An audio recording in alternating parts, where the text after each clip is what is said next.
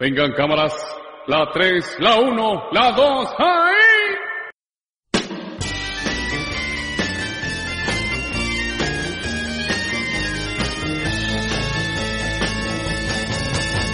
You know that it would be untrue. You know that I would be a liar if I was to say to you, girl, we couldn't get much higher. Come on, baby, light my fire. Come on, baby, light my fire.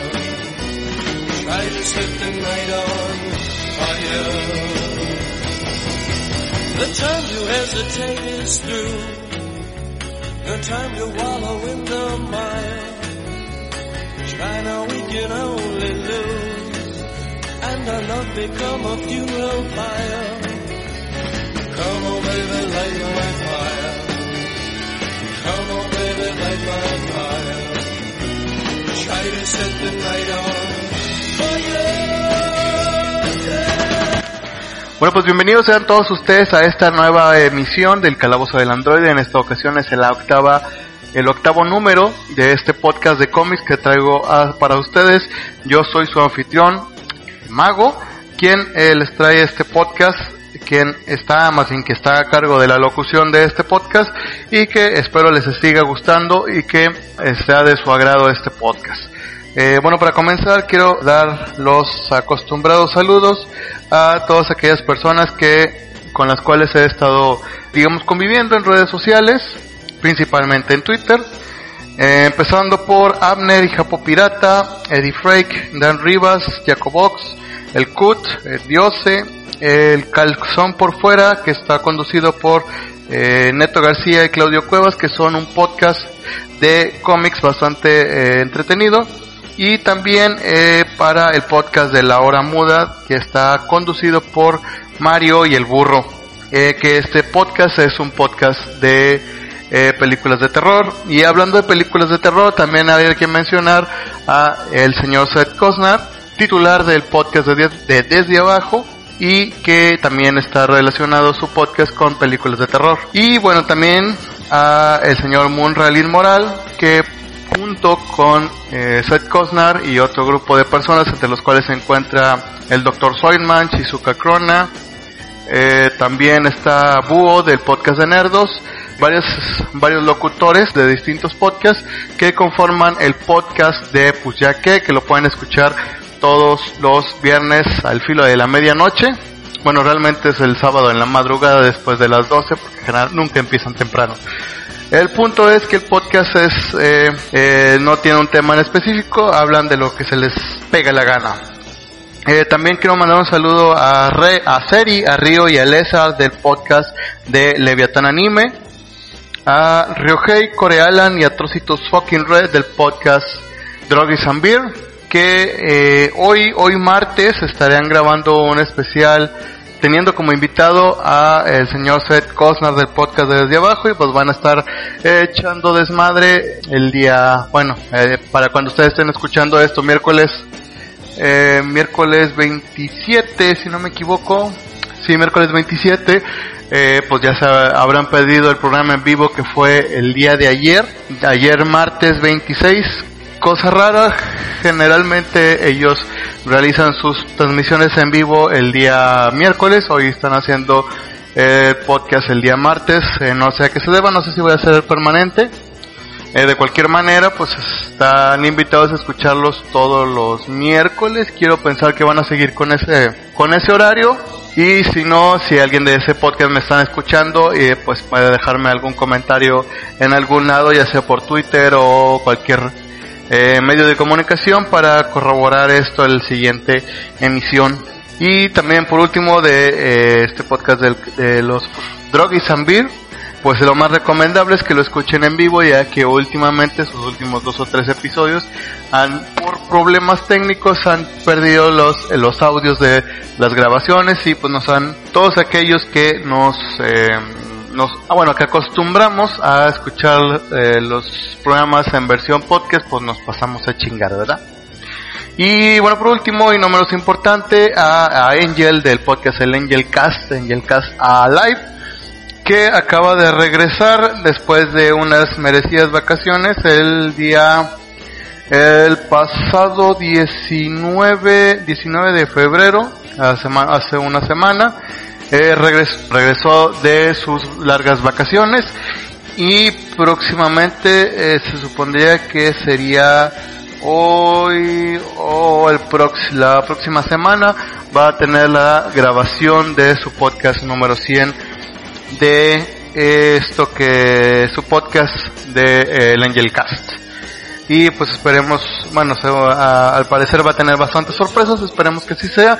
Y si me es posible estar eh, en vivo en su programa y si no pues voy a eh, descargar como siempre la versión podcast eh, de su programa. Y bueno, eso es todo en cuanto a la sección de saludos. Bueno, para continuar, vamos a empezar con lo que es la parte de lo que salió, ya adentrándonos un poquito en, en, los, en las secciones del programa, vamos a empezar con lo que es que salió en esta semana en cuanto a los cómics aquí en México. Bueno, lo primero que salió en esta semana que podemos conseguir es el número 8 de Wonder Woman, bastante eh, recomendable este cómic. Ya lo estaré, ya estaremos reseñando esto en futuros ediciones de este podcast.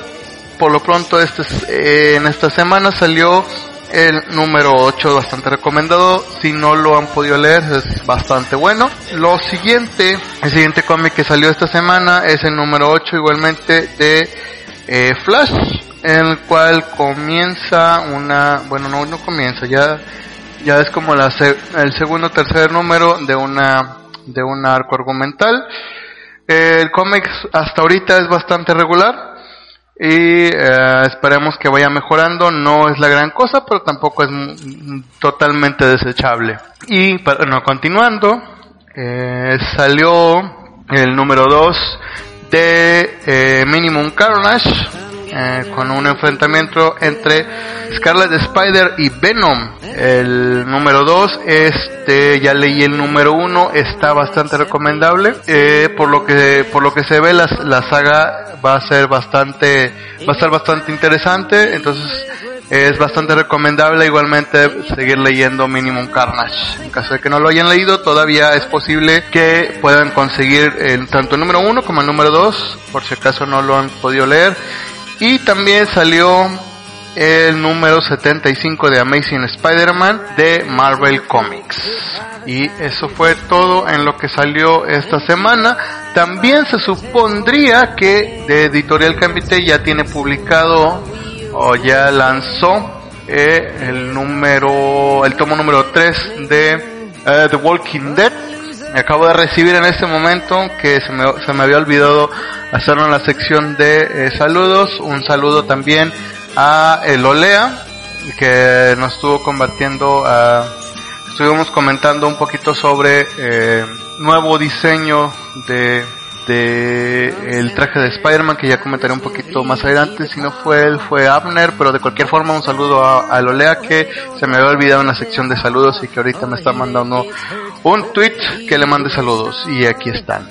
Saludos Olea eh, continuando bueno pues qué noticias que salieron de última hora que no pudieron ser agregadas a la sección de noticias acostumbrada eh, bueno pues primero que nada a una noticia, una, noticia bastante interesante, esa y, la cual es que, eh, ya como ya les había comentado en un episodio anterior, Marvel México eh, había estado publicando algo denominado eh, Biblioteca Marvel, en el cual estaba trayendo recopilaciones de historias anteriores a, a lo que estaba sucediendo actualmente en, en la, digamos, línea temporal de Marvel. Caso es eh, Secret Invasion, que eh, reseñé la, el programa anterior, así como Civil War y también uh, World War Hulk. Y había tenido un receso que al parecer que había sido, que en su momento fue eh, indefinido. Actualmente, hace un par de días se dio la noticia o por lo, por lo menos había escuchado el rumor de que Biblioteca Marvel iba a regresar el próximo mes de marzo con lo que es un recompilatorio de eh, Avengers vs X-Men.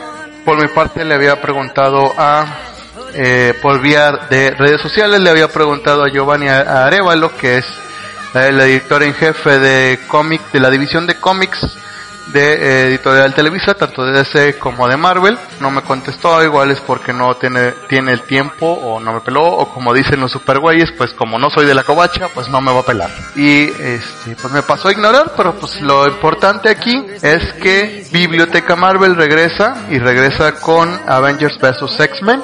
Ya está prácticamente confirmado que el próximo mes de marzo eh, saldrá a la venta nuevamente eh, Biblioteca Marvel, lo cual me da bastante gusto porque es una versión bastante económica y bastante recomendable las publicaciones que han estado saliendo hasta el momento y pues que va a regresar con Avengers vs X-Men. No estoy seguro toda, hasta ahorita si solamente van a salir los, los 12 o 13 números incluyendo el número 0 o si también va a tener algún, algunas historias complementarias como el Avengers vs X-Men Consequences pero lo más seguro es que solamente vengan los primeros 12 números, lo cual pues ya es ya es una ganancia, lo importante es que regresa Biblioteca Marvel, con lo cual quiere decir que este próximo mes de marzo pues va a venir bastante cargadito en lo que es cuestión de cómics. También Marvel anuncia, bueno, saca un cartel de eh, muerte en Death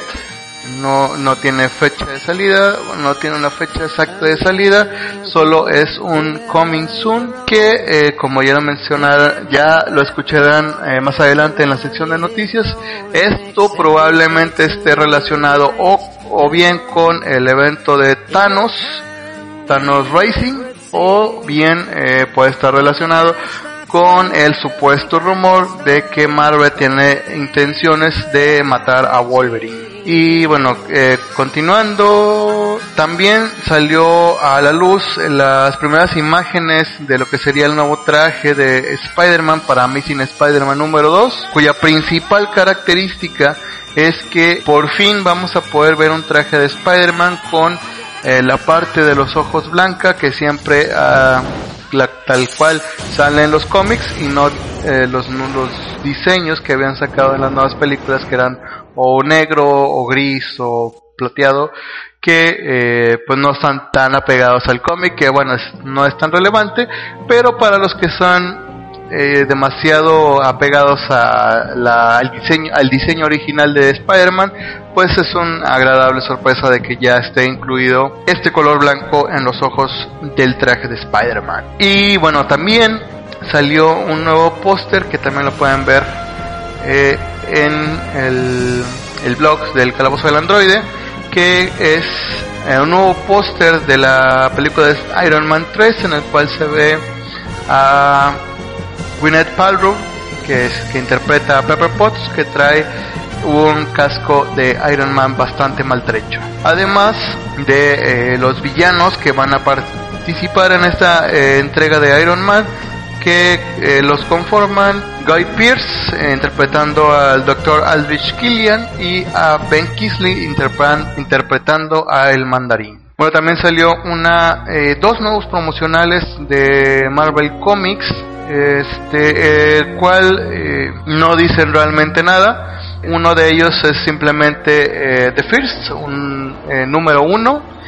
No sabemos a qué se refiere Marvel con este nuevo eh, póster promocional y otro nuevo póster que es ah, bastante curioso dado que es ¿cómo, cómo explicarlo?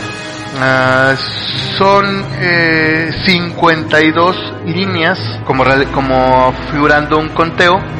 El lo curioso aquí es que están haciendo un conteo de 52. Pudiera ser unos nuevos 52 de Marvel, un nuevo reboot o un reboot de todo el universo Marvel que tanto es necesario en estos momentos, pero que no quieren uh, aceptar que necesitan un reboot. De cualquier forma, pues estos son dos de los nuevos pósters que han salido de eh, futuros eventos de Marvel, pero aún no se tiene nada de información acerca de estos. Y continuando, pues también salió la primera imagen de la actriz Shailene Woodley, que estaría interpretando a Mary Jane Watson en la película de Amazing Spider-Man 2, en lo cual en lo personal pues no me agrada bastante.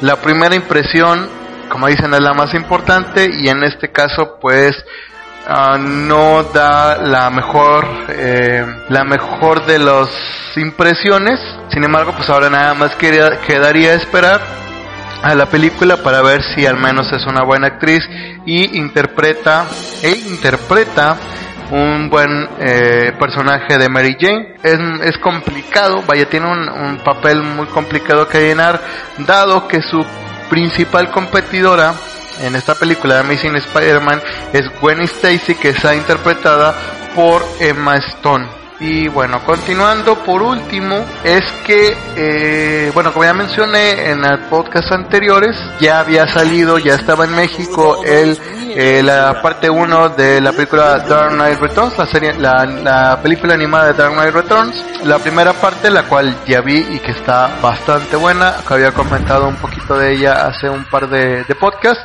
y eh, está anunciado ya oficialmente que el próximo 8 de marzo, es decir, de este viernes al que sigue, ya podrán encontrar eh, la segunda película de Dark Knight Returns a un precio de entre 100 y 110 pesos por el DVD y aproximadamente 150 pesos el Blu-ray.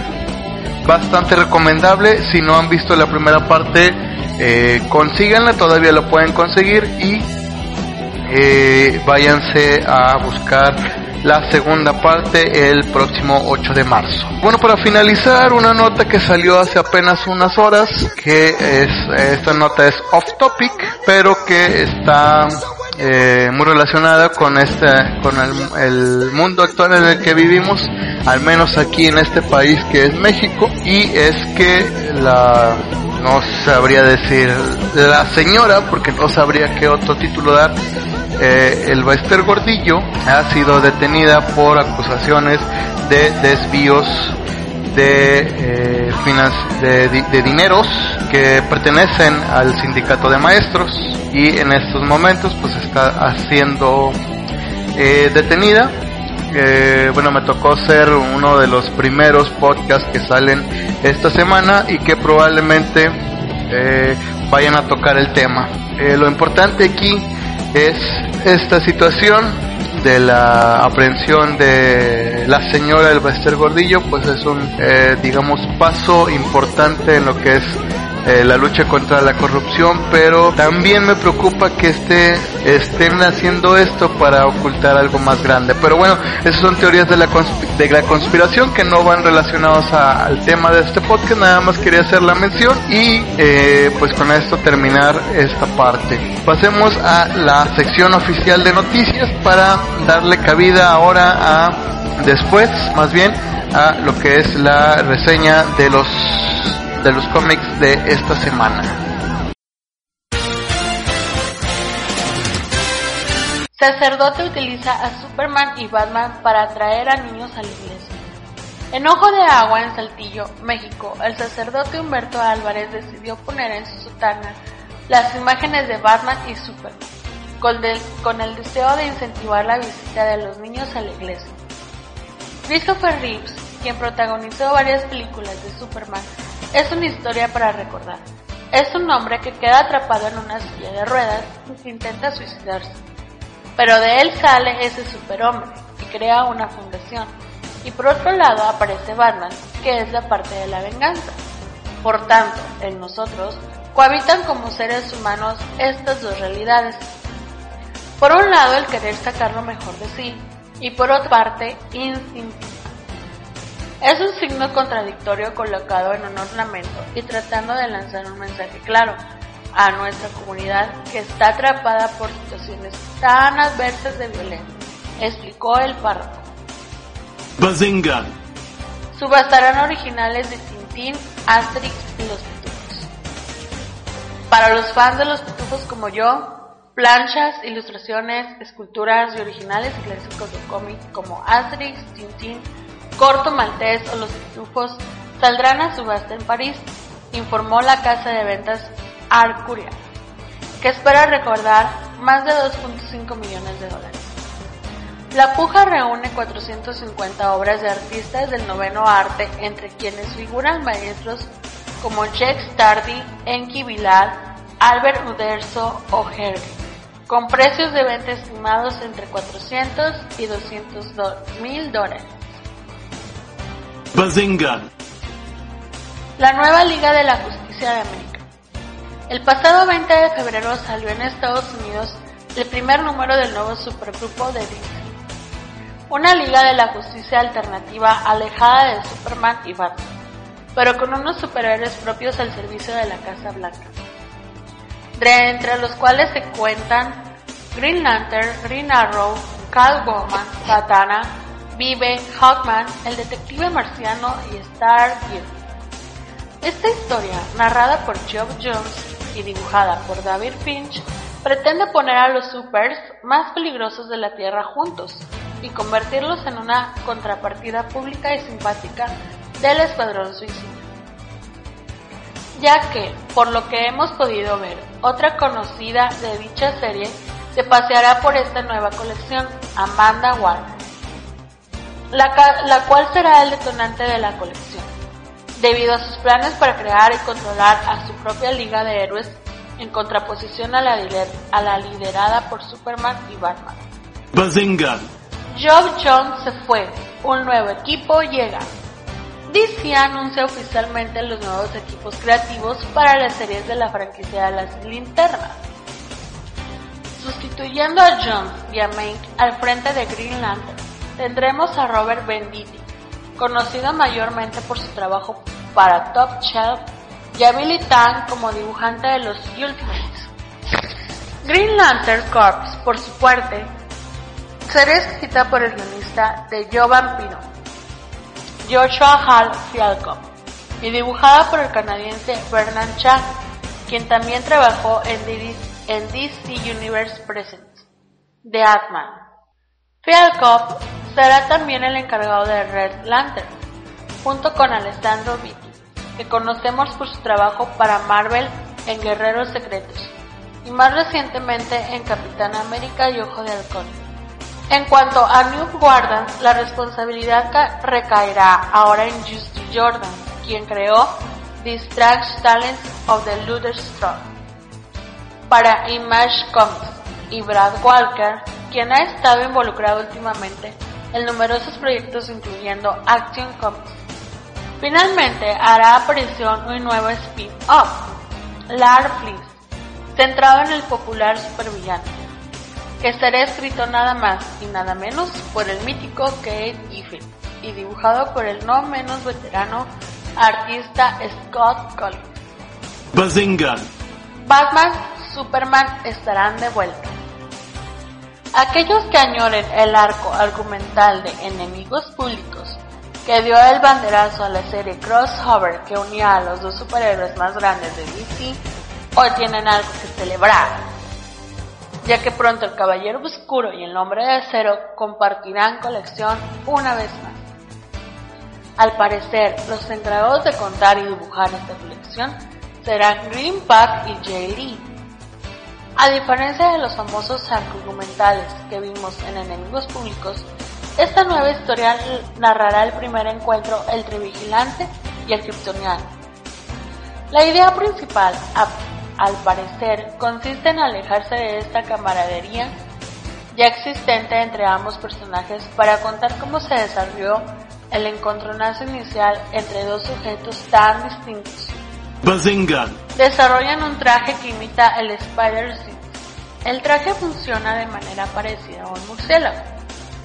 Este está compuesto de extremidades robóticas y micrófonos que están por todo el cuerpo. Estos micrófonos mandan ultrasonidos y reciben su reflejo y hacen una composición del entorno. Cuando el ultrasonido detecta un objeto que está muy cerca, obliga a las extremidades robóticas a moverse en consecuencia para evitar ese obstáculo. Para tener un campo de detección de 360 grados en todo el traje, hay 7 de estos módulos con micrófonos para cubrir el máximo espectro posible. Para probar la eficacia del traje hizo un estudio bastante complicado. Cegó a los probadores que llevaban el traje y les dio unas estrellas ninja de cartón que tenían que tirar a los atacantes que se acercaran a ellos. El 95% de los casos acertaron. De momento lo que están haciendo es probar de maneras de aumentar la resolución del traje. Bazinga! Muerte 2013.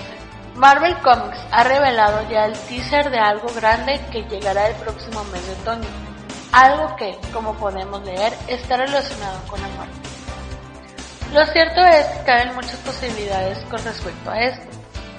Podría estar relacionado con el evento cósmico Infinity, ya que sabemos que muerte y Thanos tienen una, tienen una relación muy estrecha.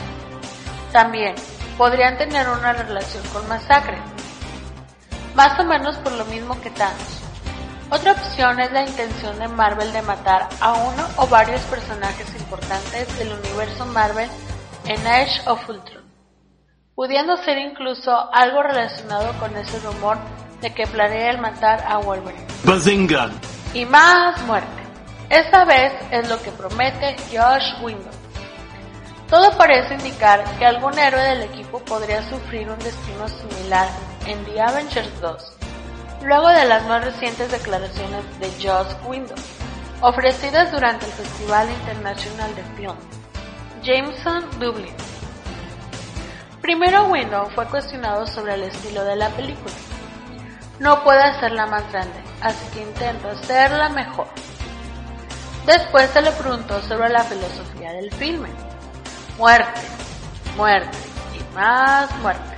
Esto aunado al hecho de que el villano principal en Avengers 2 sería Thanos, quien está enamorado de la muerte y realiza toda clase de acciones mortales para cortejar a su eterno amor. Podría ser un indicio de que uno de los superhéroes principales de Avengers muera en esta película. Bueno, estas fueron las noticias y bueno, también para eh, darle un complemento a esto, porque también se me olvidó comentarlo al inicio del programa, es que eh, últimamente, eh, bueno, recientemente entré a la aplicación de Comixology y me encontré con la agradable sorpresa de que hay varios eh, cómics eh, ah, que ya están disponibles en idioma español o al menos en versiones en español. Cabe notar que no estamos hablando de que eh, sean cómics de Marvel o, o de DC, son principalmente cómics independientes, pero lo importante aquí es que están sacando versiones en español de varios cómics. Uno de los más eh, interesantes que se pudieran encontrar es el de Atomic Robo. No me ha tocado leerlo, pero eh, quiero eh, comentarlo dado que fueron una recomendación de, eh, en el Tribunal de los Supergüeyes que es un cómic bastante bueno, es un poco similar a lo que es Hellboy, solo que con un robot. Nada más este hacer la mención de que en Comixology para quienes no les gusta leer en inglés pueden encontrar algunos títulos en español para que quizás eh, si varios de nosotros empezamos a, adquirir cómics en, eh, en español, en ma- manera digital, pues tal vez traigan próximamente más traducciones de cómics y quién sabe, probablemente también tengamos eh, luego cómic en su formato digital de Marvel o de DC o de otras eh, editoriales en su formato en español. Y ya con esto ya cerramos todo lo que son los comentarios de esta semana y vamos a empezar con la reseña del cómic de esta semana, que es ni más ni menos que Aquaman, veloz y poderoso monarca del océano, capaz de agrupar y mandar a todas las criaturas del mar. Aquaman, secundado por su joven aliado Aqualad, guarda y defiende a todos los seres vivientes del mar contra las fuerzas del mal. Aquaman, rey de los siete mares. Y bueno, ¿qué podemos hablar de este cómic de Aquaman de eh, Editorial Televisa que lo está eh, distribuyendo actualmente en México? Bueno, pues eh, principalmente, eh, al igual que la Liga de la Justicia y eh, hasta hace poco también eh, Linterna Verde, Es escrito por Jeff Jones y eh, dibujado por Ivan Rice. Bueno, este cómic nos presenta una nueva reinterpretación de, Aquaman, que bueno, lo último que, vimos de Aquaman, ah, al menos previo a Flashpoint, que vendría a ser el, el desencadenante de los nuevos 52, habíamos tenido a un Aquama- Aquaman un poco, bueno, ya relativamente viejo, y que en alguna, en alguna batalla había perdido uno de sus brazos. Y bueno, aquí tenemos un nuevo eh, Aquaman, un nuevo rediseño, una, un Aquaman más joven, un Aquaman que eh, trata de superar ese bloqueo de ser un, eh, un superhéroe que no tiene gran, podemos decir, gran importancia o gran trascendencia en eh, este universo de DC. Y bueno, pues empezamos con el, con el Aquaman número uno titulado El Cardumen, en el cual nos dan una presentación, como ya dije, de un Aquaman prácticamente invulnerable y con una con una fuerza sobrehumana. Eh, la invulnerabilidad hasta cierto punto de Aquaman pues está eh, recae en su en su traje que está conformado por a una especie de armadura de escamas que lo hacen invulnerable al menos a la mayoría de las armas tanto de fuego como de punzocortantes. Lo primero que nos presentan es a un Aquaman que llega a un, a un restaurante de mariscos que es bastante curioso para la gente que está acompañándolo eh, alrededor. Piensan que como es Aquaman no debería de estar eh, en ese lugar, dado que eh, piensan que el Aquaman, en este caso, eh, él ve a los a los peces como sus amigos o, entes vivientes y aquí Aquaman hace la explicación de que los seres, eh, los peces, no son más que criaturas que pueden, que a las cuales les puede dar eh, ciertas órdenes básicas, pero que no tiene la, no tienen la capacidad de interactuar en una conversación con él. Y también en este cómic pues nos hacen bastantes guiños al hecho de que la mayoría de las personas piensan que Aquaman es un héroe sin sentido y sin realmente poderes. Y bueno, fuera de esta situación nos presentan eh, el comienzo del primer arco argumental en el cual eh, Aquaman se va a enfrentar a una eh, raza eh, de criaturas abismales, el cuales llegaron a, a la Tierra a atacar a los humanos. Bueno, y comenzamos con la presentación de este eh, arco argumental en el cual nos presentan a unas criaturas que vienen de, de lo profundo del océano. Nos, su, digamos, su origen nos, lo prese- nos, nos presentan algo muy parecido a la película de Piraña o Piraña, bueno, Piraña 3D o Piraña 3WD para quienes ya lo vieron. Y el, digamos, origen de estas criaturas es que eh, estaban encerradas en una cueva abismal en la cual estaban atrapados por, por montañas eh, que están debajo del mar ocurre un terremoto y estas criaturas, eh, bueno, estas, estas grietas se abren y las criaturas salen a la superficie a buscar comida, que es lo único que le- les interesa. Es interesante el hecho de que estas criaturas eh, tengan ese eh, origen similar a, a la película de piraña, dado que estas criaturas son una especie de fusión genética entre una piraña y un ser humano, dado que eh, físicamente son muy parecidos a una piraña antropomórfica, que eh, hasta cierto punto son seres inteligentes que lo único que buscan es a tratar de alimentarse. Y al igual que las pirañas, lo único que comen es carne y desafortunada o afortunadamente las personas que viven cerca de la bahía están hechas de carne. Y es así como eh, Aquaman empieza a enfrentarse a estas primeras criaturas que provienen de un abismo. Y nos pasamos al número 3 que es, titulado Las caníbales de las profundidades. Como ya mencioné eh, de- en cuanto al número anterior, pues a esas criaturas lo único que les interesa es alimentarse y en el lugar de donde provenían la, la comida había escaseado.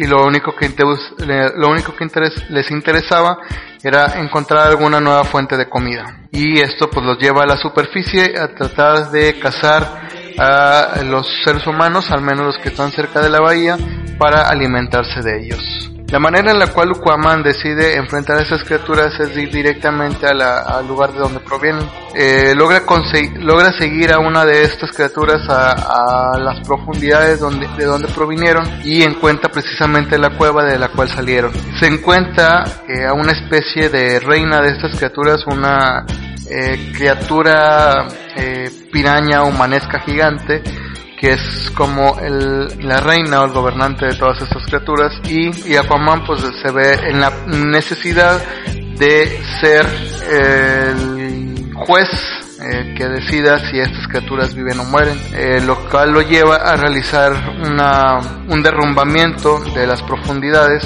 en- de estas placas terrestres para encerrar estas criaturas en el fondo del mar y que no vuelvan a atacar eh, de nuevo a la ciudad. Desafortunadamente esto al mismo tiempo deja a los humanos con la posibilidad de vivir, los con- condena a las criaturas a morir de hambre, lo cual nos deja una es una, una es una paradoja en la cual ok, hay que dejar vivir a los hombres, pero a, a los Aquaman decide dejar a que los humanos eh, sobrevivan ayudándolos, eh, encerrando a estas criaturas y condenándolas a morir de hambre. Cosa curiosa que eh, en este universo Aquaman en cierta forma está resentido con los humanos, dado que, bueno, no solamente con los humanos, lo que nos explican aquí en, los- en este cómic de Aquaman es que Arthur Curry, que es el Aquaman, quien fue eh, hijo de un humano y de una, una Atlante, es eh, quien estaba destinado a ser el, la- el- rey de, de la Atlántida, pero este es rechazado tanto por los atlantes como por los humanos porque ambos lo ven como un ser diferente a ellos mismos. Después de haber estado un tiempo en la Atlántida y haber sido eh, perseguido durante mucho tiempo por sus, eh, en cierta forma, compatriotas de esta eh, ciudad hundida, decide eh, regresar a la Tierra donde forma un hogar junto con Mera en eh, una, una torre de, de vigilancia, un faro de vigilancia más bien, donde solía vivir con su padre. Y esta es de manera definitiva la la- el lugar donde Aquaman decide vivir cerca de los humanos. Y bueno, eso nos lleva al siguiente número que eh, ya comenzamos con un nuevo arco argumental. Dejamos atrás el, el punto de las de las criaturas eh, subacuáticas y nos, eh, nos presenta un grupo de enemigos que provienen de eh, una ciudad también perteneciente al mar que, de la cual provienen la raza de su esposa Mera. Originalmente eh, Mera fue enviada enviada a la Tierra para a, asesinar a Aquaman, pero pues Mera se ve envuelta, eh, se enamora de Aquaman y se ve incapacitada de realizar esta acción. Y en el número, en el número 6, ya casi finalizando, eh, nos presentan un- una mini historia de eh, lo que es Mera, Mera la ah, digamos actual pareja, más no estoy seguro si esposa de Aquaman, no lo han especificado, en el cual eh, tanto Mera y Aquaman tienen un- a una mascota, un perro. en esta mini historia nos presentan a una, nos dan un pequeño trasfondo de lo que es el pensamiento, la idea de, de Mera acerca de los humanos. Ella, principalmente, pues no conoce nada acerca de la raza humana. Como tiene de mascota un perro, decide ir a una tienda que está cerca de su casa a comprar algo de comida para perro. En esta tienda de, víveres se encuentra un clásico dueño que le gusta acosar tanto a sus empleados como a las mujeres que llegan a su tienda. Pues esta, en este, en este caso, este sujeto pues trata de acosar a la mujer menos indicada. Mera ve como una ofensa el hecho de que este sujeto trate de, digamos, hostigarla no muy amablemente y pues le lastima el brazo. Eh, para esto, a la tienda llegan con patrullas como ambulancias para tratar de capturarla. Y ella pues en un inicio pues trata de defenderse haciendo uh, uso de sus capacidades uh, psicoacuáticas, eh, que tiene la habilidad de manipular el agua, algo así como un eh, waterbender de Avatar. Pero esta por cierta eh, se da cuenta de que tanto hay personas malas como hay personas buenas y se entrega a las autoridades. Hasta que la patrulla a la cual es, ella es trasladada, Mera se enfrenta a este sujeto que intentaba enfrentarse a los policías teniendo como rehén a su propia hija. Entonces Mera en una especie de arranque de rabia eh, lo detiene realizando un, un ataque de agua contra el sujeto. Sin embargo, Mera queda ah, sorprendida dado que la rehén a la cual supuestamente salvó, que era la hija de este sujeto, eh, lo defiende y le pide que no le cause más daño. Esto deja a Mera un poco confundida dado que no entiende el hecho de que por qué esa mujer que había sido amenazada por su padre aún tiene la capacidad de perdonarlo y ver por él. Al final de este día, eh, Mera se va a su casa, un poco decepcionada porque no consiguió eh, hacerse de la comida de del per de su perro que para la cual había ido a la tienda. Sin embargo, eh, tiempo después, eh, una mujer que la que es a la que conoció en la tienda, que es la que había conocido inicialmente y que se percató y que sabía las intenciones de aquel tendero, le lleva tanto comida como juguetes para el perro. Y Mera se da cuenta de por qué eh, hay de que hay personas en la tierra por las cuales vale la pena proteger y acepta o entiende el por qué Aquaman sigue en la tierra ayudando a los seres humanos. Y bueno, así termina este pequeño arco, lo cual nos lleva a el número 7 de Aquaman. Y en este número 7 eh, es otro arco argumental llamado Los Otros, eh, una agrupación que es una agrupación a la cual Aquaman perteneció en algún momento y también viene a presentarnos por primera vez a uno de los villanos más conocidos de Aquaman que es Black Manta que en esta ocasión Black Manta aparece para asesinar a una vidente que está relacionada con el pasado de Aquaman. Además de esto también nos presenta a un miembro más de la agrupación a la cual Aquaman perteneció hace ya algún tiempo, que es denominada Los Otros. Este personaje es Yaguara, eh, que es como una especie de amazona que viene, que viene a, junto con Aquaman, que se encontraba con un eh, doctor, un científico que estaba investigando ciertos aspectos de eh, la Atlántida para tratar de descubrir su ubicación. Este personaje, Yaguara, supone que eh, este, este doctor, este investigador, está relacionado con eh, Black Manta, quien a su vez había asesinado a esta, a esta vidente y ella viene dispuesto a asesinarlo. Sin embargo, Aquaman, tras la lucha, la pequeña lucha entre esta uh, amazona Yaguara y Mera, eh, las detiene ambas para eh, explicar un poco que, cuál es la situación y que este científico no tiene nada que ver con la aparición de eh, Black Manta y el asesinato de la vidente. Y con esto terminamos el número 7, que es hasta donde tengo eh, pensado reseñar hasta el momento. El cómic va bastante bien, está bastante interesante. Ya tenemos el, llevamos con esto tenemos el comienzo de un segundo arco argumental, además de tener eh, por ahí del cuarto quinto número un enlace, un eslabón que nos queda volando que probablemente lo vayan a enlazar tal vez con eh, la continuación de este tercer, segundo arco argumental o bien esté relacionado con el tercer arco argumental de la serie de Aquaman. En lo personal, eh, si me pidieran darle una calificación, yo le daría un 7.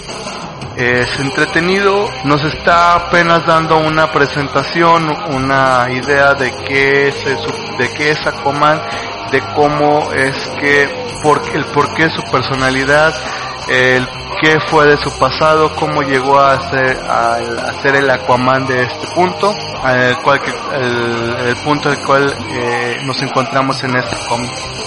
En general es un cómic bastante bueno, no es lo mejor hasta ahorita, pero es bastante entretenido por si eh, están interesados en leerlo. Y bueno, ya con esto le damos el carpetazo final a esta eh, reseña de lo que es Aquaman de la eh, serie de los 52 dedos de DC. Bueno, eso es todo por esta semana. eh, nos vamos a, a hablar la próxima semana. Vamos a traer, les voy a traer la reseña de eh, un nuevo número más de Biblioteca Marvel. Esto es eh, World- Marvel Zombies, eh, el primer tomo, que pues, nos trae la historia de una historia de qué pasaría si el universo Marvel estuviera tuviera una apocalipsis zombie, por llamarlo de así de alguna manera. Bueno, ahora sí, esto fue todo por esta semana. Espero que les haya gustado. Nos vemos la próxima semana con la eh, reseña de Marvel Zombies. Eh, les recuerdo las vías de comunicación que es el Twitter arroba arcomuy con, doble i latina y nos pueden encontrar también en el blog que es eh, el calabozoandroide.blogspot.com y además de eh, que nos pueden encontrar eh, eh, la página de fans de El Calabozo del Androide. También ahí nos pueden dejar sus comentarios. Bueno, sin más por el momento, nos vemos la próxima semana. Les recuerdo, vamos a reseñar Marvel Zombies. Y bueno, nos vemos la próxima semana.